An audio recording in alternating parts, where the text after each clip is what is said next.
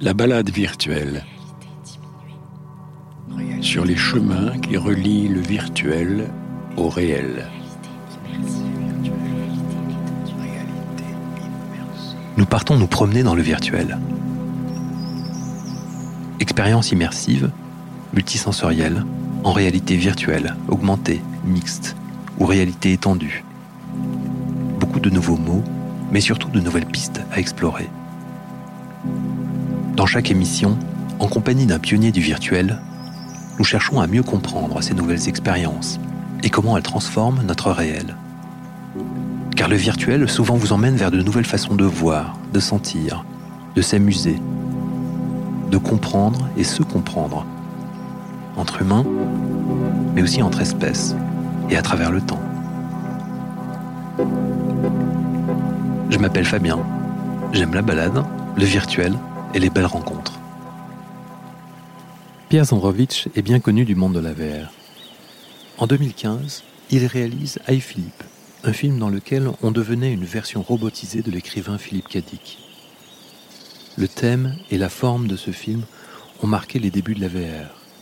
Et fort de son succès, Pierre entame alors une carrière de producteur et de réalisateur au sein d'une nouvelle société, Atlas 5. Atlas 5 collectionne depuis les productions primées en festival. Altération de Jérôme Blanquet, la réalisation en animation de Battlescar, et plus récemment Gloomy Eyes. C'est sans compter Miroir, une production ambitieuse sur laquelle Pierre travaille depuis plusieurs années. Alors qu'il commence d'en révéler certains aspects, nous nous sommes donné rendez-vous pour en parler au Jardin des Plantes de Paris, un endroit emblématique pour Pierre. Je suis à l'origine réalisateur de films classiques, c'est-à-dire euh, enfin traditionnels on va dire, de films dans un, rectangle. Et puis euh, j'ai découvert la réalité virtuelle il y a 5-6 ans maintenant, je pense. Et depuis, je me suis spécialisé un peu là-dedans. Euh, la réalité virtuelle, ça couvre énormément de choses aujourd'hui. Et je crois que j'essaye de, d'explorer un peu tous ces champs divers. En réalité virtuelle Alors en réalité virtuelle, absolument. J'ai, venant d'un background plutôt live, c'est-à-dire de, d'images animées, 25 images secondes, j'ai, j'ai commencé par ça. J'ai fait un peu de pub et puis j'ai fait un film qui s'appelle I Philippe. Donc un film 360, c'est plus comme ça qu'on pourrait l'appeler en relief, sur l'histoire vraie de la tête de Philippe Cadic. Et puis... Attends, la tête de Philippe Cadic, c'est-à-dire? Alors, euh, Philippe Cadic, donc auteur de science-fiction absolument formidable, qui est mort euh, dans les années 80, a été ressuscité en 2005 sous la forme d'une tête par deux ingénieurs d'une société qui s'appelle Hanson Robotics, société qui existe encore aujourd'hui. Euh, et, ces deux ingénieurs ont décidé de créer le premier robot euh, avec, lequel on a de l'empathie, c'est-à-dire un robot qui a plutôt un visage humain.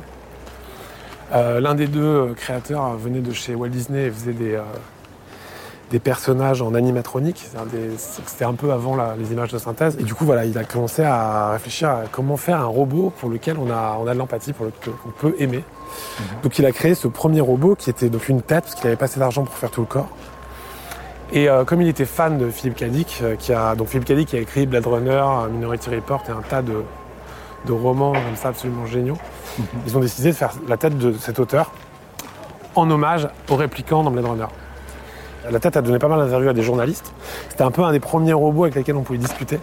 C'est ça, il y avait une espèce d'algorithme euh, qui faisait qu'il réagissait à pas mal de trucs. Quoi.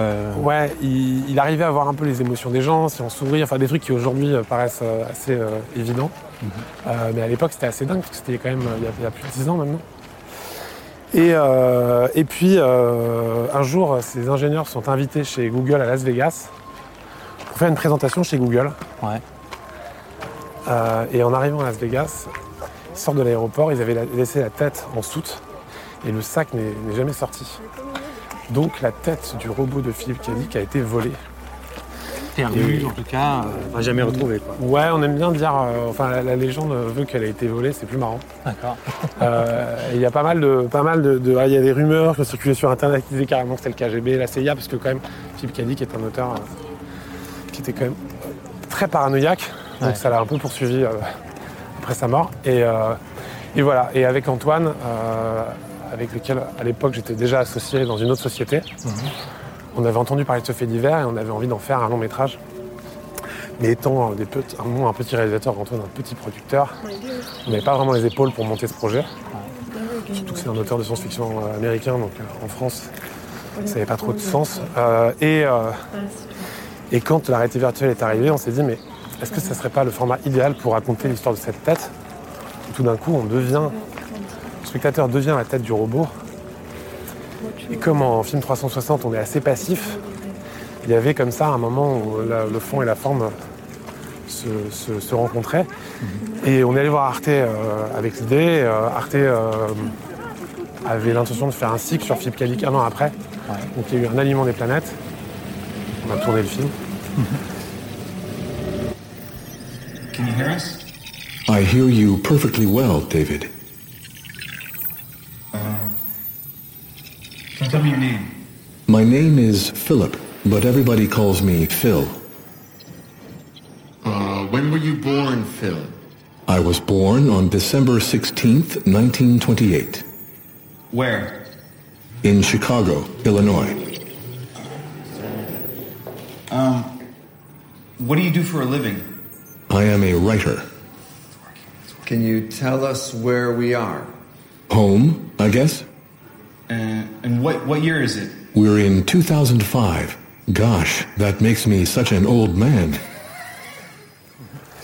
C'était euh, c'était une aventure assez géniale parce qu'il fallait, euh, bon, il fallait tout penser euh, avec les codes de cette euh, nouvelle technologie.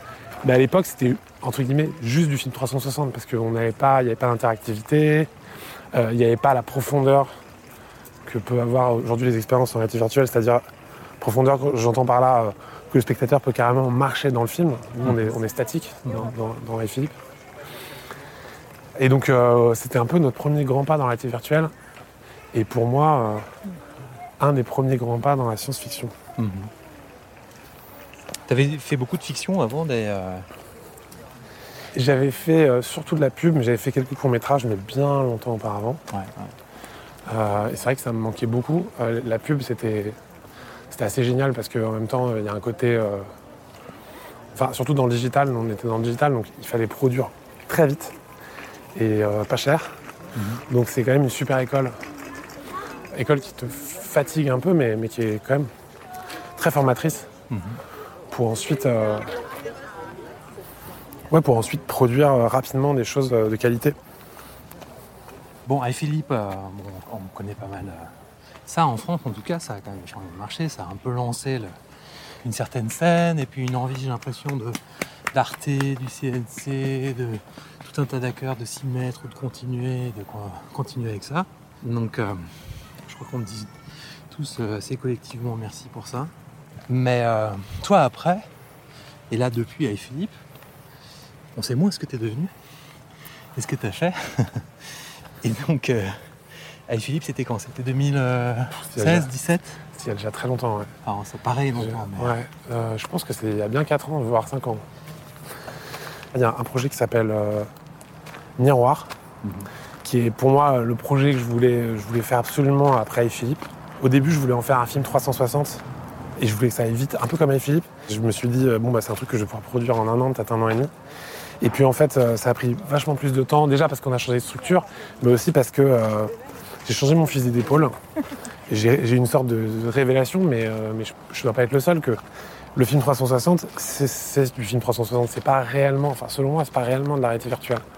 Et j'avais envie d'un truc un peu plus, euh, enfin de repousser encore un peu plus le, le défi et, et de- d'essayer de, créer une, une expérience cinématographique dans laquelle le spectateur peut se placer. Ça ressemble au petit bosquet qui est en haut de début de Chaumont. Ouais. Parce qu'il n'y a pas beaucoup d'ombre, mais... euh, Il n'y a pas beaucoup d'ombre, C'est il fait hein. euh, très très chaud. Ouais. Voilà, Miroir, c'est l'histoire d'une euh, femme qui est envoyée sur une planète euh, sur laquelle potentiellement on, on pourra tous vivre un jour, qui s'appelle la planète Miroir. Et, euh, et en fait, au moment où elle et son équipe rentrent dans l'atmosphère de la planète, ils sont tous euh, éjectés parce qu'il y a un problème dans le vaisseau. On ne sait pas très bien ce qui se passe, mais. Et, euh, toute l'équipe est éjectée dans des petites capsules à différents endroits de la planète. Et nous, on suit euh, Clarisse, qui donc sort un peu dans un sale état de cette, de cette capsule et qui doit coûte que coûte retrouver les autres membres de l'équipe. Chemin faisant, euh, elle commence à avoir des sortes d'hallucinations, euh, comme des sortes de mirages qui apparaissent autour d'elle. Et, euh, et l'idée, c'est qu'on a un peu le sentiment que la planète ou un esprit sur la planète essaie de communiquer avec elle. elle. Et euh, l'idée, c'est de, de créer euh, une sorte de, de, de frontière un peu pas très claire, plutôt de supprimer la frontière qu'il y a entre le spectateur et, et l'actrice principale du film, euh, et de donner un rôle au spectateur au fur et à mesure de l'histoire. Et, euh, et c'est un peu ça le- la question, c'est qui suis-je? Et, euh, et alors ça, c'est un projet, comme je te le disais, je pensais que ça allait, ça allait se monter assez rapidement. Et puis, je me suis aperçu que quand on monte des projets plus c'est ambitieux, plus, bah, plus il faut être patient. Et ça, c'est un truc que Arnaud Collinard m'a appris, mon producteur sur ce film. C'est qu'à chaque fois qu'on avait une aide ou à chaque fois qu'on levait un peu d'argent pour euh, partir en développement, je lui disais, bon, allez, on peut y aller. Et puis il me disait à chaque fois, non, non, attends, t'es pas, on n'y est pas du tout là. Ton truc, c'est trop compliqué. Donc, attends. Et, euh, puis finalement, on a vraiment attendu jusqu'au jour où euh, on a pu y aller. Et là, il y a trois mois, à peu près, trois, quatre mois, on a tourné les sept premières minutes. Donc, une sorte de prototype pour montrer qu'on est capable de le faire. Donc tu as, quand même fait un tournage.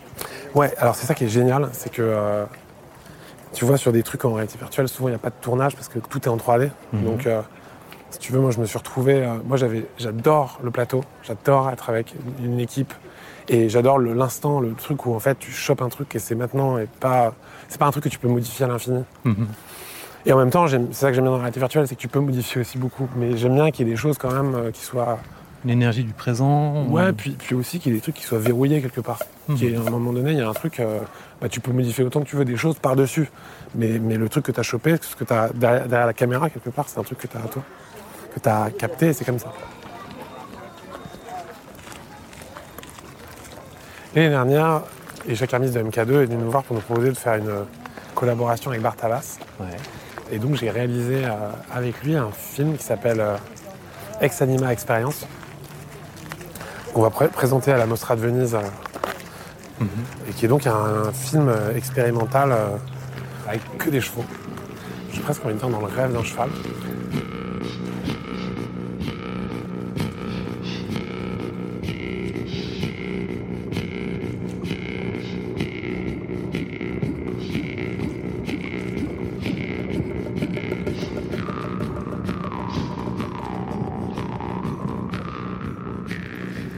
Et c'était un tournage complètement dingue parce que déjà tourner un film 360 pour en faire un truc de qualité, c'est déjà hyper compliqué. Donc j'ai travaillé avec un studio avec lequel j'avais fait euh, avec Philippe qui s'appelle euh, Saint-Georges, Ouais. qui est hyper bon euh, pour tout ça, qui est hyper fort. Donc on a travaillé ensemble sur ce projet. Et alors déjà, première contrainte, c'est un film 360. Deuxième contrainte, c'est un film en relief. Et troisième contrainte, on tourne avec des chevaux. Et en fait, les chevaux, bah, c'est pas comme des acteurs, tu peux pas leur dire euh, assis-toi là, fais ça, dis ça. Et en plus, les chevaux n'ont aucune capacité d'abstraction. C'est-à-dire que si jamais tu as un technicien qui est en train de faire un truc euh, à- côté, bah, il ne peut pas se concentrer. Donc euh, on tournait toujours dans le silence. Et c'est Bartabas qui, euh, qui s'occupait des chevaux? Bartabas s'occupait des chevaux, il n'était pas seul, hein, mais c'est lui qui dirigeait on va dire, la danse. Et en fait, on a découpé ensemble le film et on a créé un peu ce que, ce que ça pouvait être, enfin, adapter son, son monde, on va dire, en réalité virtuelle. Et franchement, c'est hyper beau. Quand euh, Elisha Kermit nous a proposé le projet, je suis allé voir euh, le spectacle de Bartabas. Et je suis sorti de là, c'est ça qui est assez génial et c'est ça qui me plaît dans certains projets, c'est quand tu n'es même pas capable de décrire ce qui vient de t'arriver. Je suis sorti de là, je comprenais même pas ce que j'avais vu. C'était tellement. euh, C'est vraiment, il y a un côté événement, quoi. c'est vraiment un truc, tu n'as jamais vu ça. C'est- Mais même, tu vois, un truc aussi bête qu'un cheval blanc qui arrive sur scène et qui s'allonge, c'est assez bouleversant. Non, on va où tu Ouais, peut passer par là. Ouais, c'est quoi les, c'est des, des grandes serres là déjà là? Ouais, alors ça, c'est deux grandes serres. C'est deux lieux que j'affectionne beaucoup, beaucoup. T'as tourné ici? J'ai pas tourné, je- j'en rêverais de tourner dans une serre. Euh, c'est, euh, je sais pas pourquoi les cerfs, c'est un truc qui m'a toujours fasciné parce que j'ai l'impression que c'est un monde dans le monde. C'est, pour le coup, c'est, c'est comme une, euh, une simulation d'une forêt. Ouais, ouais, ouais, complètement. Euh, c'est, c'est ça. Ouais, c'est ça, ouais. C'est, très entretenu, il n'y a rien de qui tient partout tout seul. hein, Ouais. Et puis c'est hyper beau. Le, le- c'est, c'est un, puis il y a un côté un peu refuge aussi, je trouve.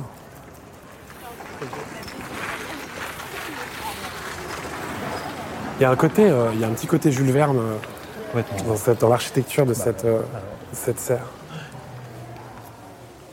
Alors, ce qui, est, ce qui est rigolo quand même, c'est qu'il n'y a pas de bruit d'insectes.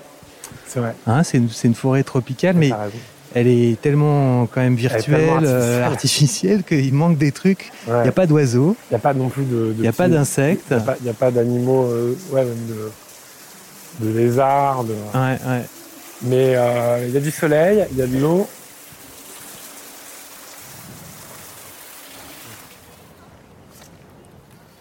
Euh, et alors, j'ai tourné avec une actrice absolument fantastique qui s'appelle Zita Enroux, Mhm. qui a eu un César du meilleur sport féminin il y a deux ans pour un film qui s'appelle Fatima. Ouais. Et on a tourné ensemble ces sept premières minutes, qui sont donc ouais, vraiment le début du film. Et en fait, c'était assez nouveau pour moi comme pour elle de tourner en motion capture, c'est-à-dire donc une sorte de combinaison qui permet de- d'enregistrer tous ses mouvements Mhm. euh, avec une caméra face à son visage qui enregistre toutes ses émotions. Enfin, ces expressions faciales, C'est- ouais, ça, ses ou- expressions faciales, Mhm, ouais, mhm. absolument. Et puis, et puis par la suite, enfin même au début, dès le début, on a commencé par ça, on, on l'a intégralement scanné euh, pour euh, avoir son vrai visage dans le film. Donc on va avoir une sorte d'avatar euh, de Zita Mhm. euh, Avec mouvements. avec ses mouvements à elle, et puis, naturels. et puis on va pouvoir se déplacer euh, autour d'elle et la suivre dans, ses, dans son histoire. Mais quand tu dis on, c'est qui on? On, c'est le spectateur. C'est-à-dire que nous, on va être son, son personnage? Non, non, nous on est un- un- une sorte de personnage fantôme au début, on est comme une caméra qui se balade, un peu comme le cinéma, sauf qu'on peut se balader dans le film. Ouais. Et à mesure que l'histoire euh, se développe, on, on fin- on commence à jouer un rôle dans l'histoire. D'accord. Et, euh, et en fait, moi j'ai toujours trouvé que la réalité virtuelle, ça, ça bah, je suis pas le seul, hein, et- enfin c'est pas nouveau, mais ça, ça pousse un peu à ça. C'est-à-dire que vu qu'on n'a plus de quatrième mur, Mhm. on a, on a tout de suite, en tant que spectateur, ce sentiment de, bah, d'être un. Alors je déteste ce mot, mais je vais quand même l'employer, d'être un spectateur. Ouais. Où en Il fait, n'y a pas de mot pour le moment. Ouais. Où en fait, tu, te, tu peux pas, euh, tu peux pas ne rien faire. Tu peux pas, euh, enfin, tu peux ne rien faire, mais tu peux pas. On peut pas faire comme si tu n'existais pas. Ouais. Et, euh, et d'ailleurs, euh, souvent, euh, au début, quand la réalité virtuelle a recommencé, parce qu'il y a eu plusieurs périodes, quand elle a recommencé à naître il y a 5-6 ans, bah, les premiers films qu'on voyait, c'était des films où souvent tu avais des personnages qui arrivaient dans la scène en disant Vous ne pouvez pas parler, vous ne pouvez pas vous déplacer, mais c'est complètement normal, vous êtes malade, vous avez un truc. Donc on a vu toute une série de films comme ça, on était toujours des, des gens euh, handicapés, enfin toujours un problème. euh. Euh, je pense que, en fait, c'est marrant parce que j'ai l'impression que, comme ça fait quasiment 4 ans que je bosse dessus, j'ai l'impression que chaque année, il y a un nouveau truc qui m'intéresse sur ce projet. Et d'ailleurs, euh, quand j'ai. Il y a une époque où j'avais j'ai travaillé avec un, un scénariste qui m'a qui m'a filé un coup de main, un peu, qui, fait, qui a fait un peu du strict, script doctoring, qui s'appelle Nicolas Peufailly. Mhm. Et, euh, et en fait, il m'a aidé carrément à supprimer des choses, parce qu'il y avait trop de choses dans ce film. Il y a un moment donné où, quand un projet prend tellement de temps, tu as envie de raconter tout dedans, et ça devient une sorte de truc euh, impossible à digérer pour le spectateur. Euh, mais globalement, il y a un truc qui est clair, c'est que euh, j'ai une obsession euh, sur la, avec la mémoire, avec les souvenirs, avec euh, euh, le fonctionnement de la mémoire. Et, euh, et dans ce film-là, c'est un peu ce que je- j'explore. Euh, je pense qu'il y a un mélange de, puis aussi du deuil. Mhm. Ça parle beaucoup du deuil et de, de comment on fait pour, euh, pour, pour le traverser, le digérer, le, le vivre. Donc c'est un peu les, les deux grandes thématiques du projet. Euh, ensuite, c'est marrant parce que j'en parlais avec une journaliste il y, a, il y a- il y a trois semaines à Annecy et je lui disais que pour- elle me demandait pourquoi de la science-fiction. Et en fait, je lui disais, mais en fait, la science-fiction, ce qui est génial, c'est que j'ai l'impression que. D'ailleurs, tu m'en parlais un peu tout à l'heure, c'est Mhm. j'ai l'impression que tu peux créer toutes tes règles et que tu as presque. tu, ouais, tu peux créer un monde en fait à toi avec tes propres règles et, euh, et ça te permet de pouvoir euh, parler de ça ça me libère en fait de plein de contraintes euh, que j'ai pas dans le réel je trouve que le, le réel quand je dis le réel c'est la vie de tous les jours Mhm. c'est le présent c'est, euh, donc là la science-fiction ça te ramène tout de suite dans un truc euh, qui peut être euh, poétique euh. là dans Miroir c'est vrai que tu rentres par la science-fiction et assez vite tu on part dans du drame finalement assez classique Ouais, ça, ça devient. Enfin, si tu veux, on se détache assez vite de tous les gadgets et tout. Il y a juste un- une vraie introduction, vraiment SF, avec une capsule qui s'écrase, machin. Mhm. Et puis assez vite, c'est plus une sorte de huis clos sur une planète avec une femme qui essaie de, de survivre. Et donc elle revisite ses propres souvenirs, c'est des, souvenirs qui, qui se cristallisent à ce moment-là Ouais, au début, elle sait pas trop ce que c'est. Et puis au fur et à mesure, elle comprend que c'est des souvenirs qui sont liés à, à, à sa vie Ouais. et se crée une sorte de puzzle qu'elle essaye de, de, de rassembler pour, euh, pour comprendre ce que ce qu'on essaie de lui dire. Mhm. Et, euh, et je, bon, je ne vais pas révéler euh, la fin de l'histoire, mais, mais elle finit par bien sûr y arriver. Ouais. Et, euh, et, ce- et- et la- à l'issue de ce, de, ce, de ce chemin, il faut qu'elle qu'elle choisisse. euh, elle a un choix à faire. en Ouais.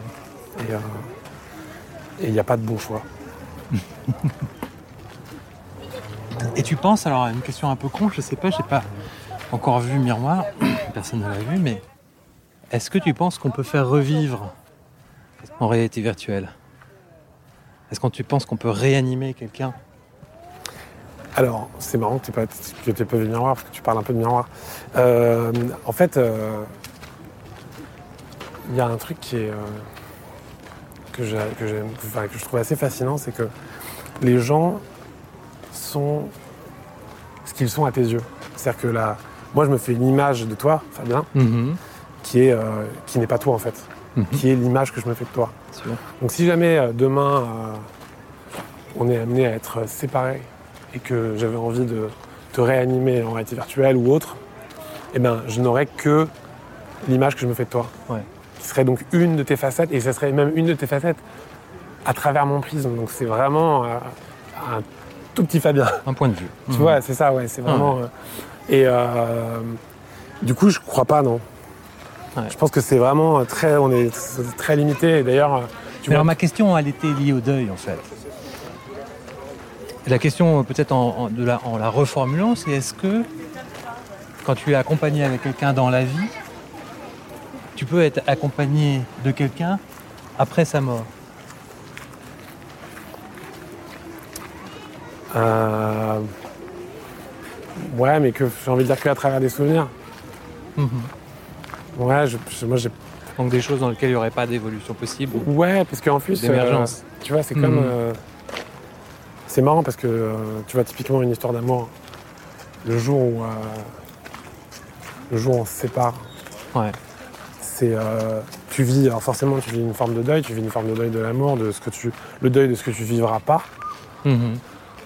de ce qui n'a pas encore été vécu de ce qui a été vécu enfin c'est et puis et puis après c'est difficile d'y retourner en fait même si jamais l'histoire elle recommence bah tu es un peu en saison 2 tu vois Mhm. tu vois t'es plus il y a quand même un truc qui est, qui est fini qui est et euh, c'est ce que j'adore dans la réalité virtuelle c'est qu'aujourd'hui on utilise ces outils qu'on appelle les moteurs de jeu donc Unity et Unreal Ouais. et ça, c'est pour moi, c'est les outils de création ultime. Tu peux faire absolument tout ce que tu veux. Mhm. Et rien que pour ça, euh, je, je suis très heureux d'avoir foutu le pied là-dedans. Ouais. C'est un truc que j'aurais pas découvert autrement, je pense. Ouais. Et, euh, et j'adore ce sorte de mix qui est en train d'arriver entre le cinéma, le jeu vidéo, le théâtre.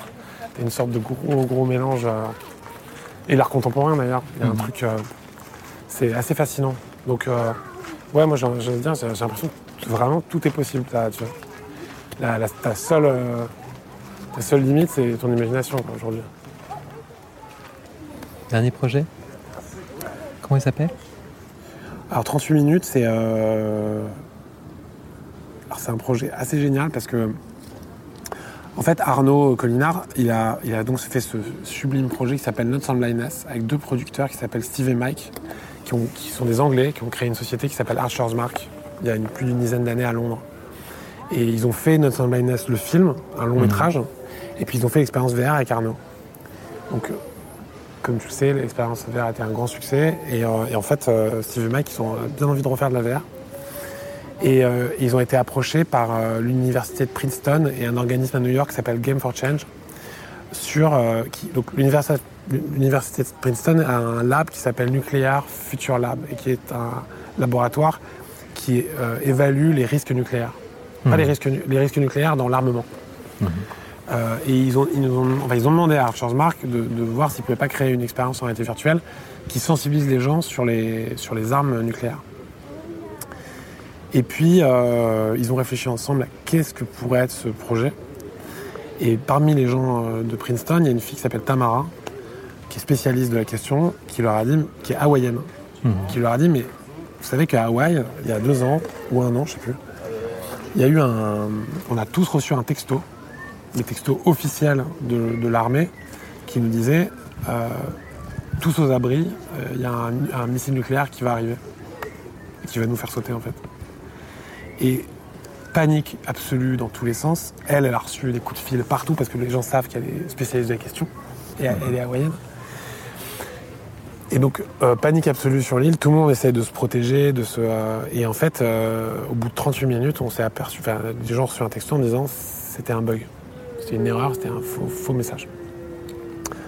Donc, si tu veux, ce qui est marrant dans ce projet, enfin, dans cette histoire, c'est que rien n'a changé, mais tout a changé dans la tête de ces gens.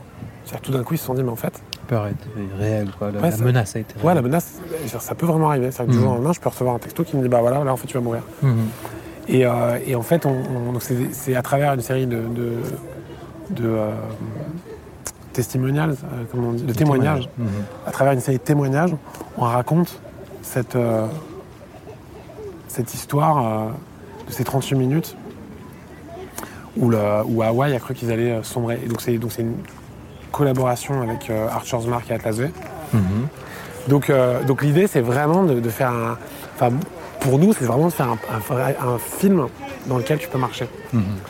Euh, donc c'est un vrai documentaire. Et donc ça se passe à Hawaï vous allez être Ça se passe à, ouais, ça se passe à Hawaï. euh, et là, on est en, en développement du prototype. On a, on a fait un trailer qu'on a présenté à, à l'événement Game for Change il y a un mois à New York. Mhm.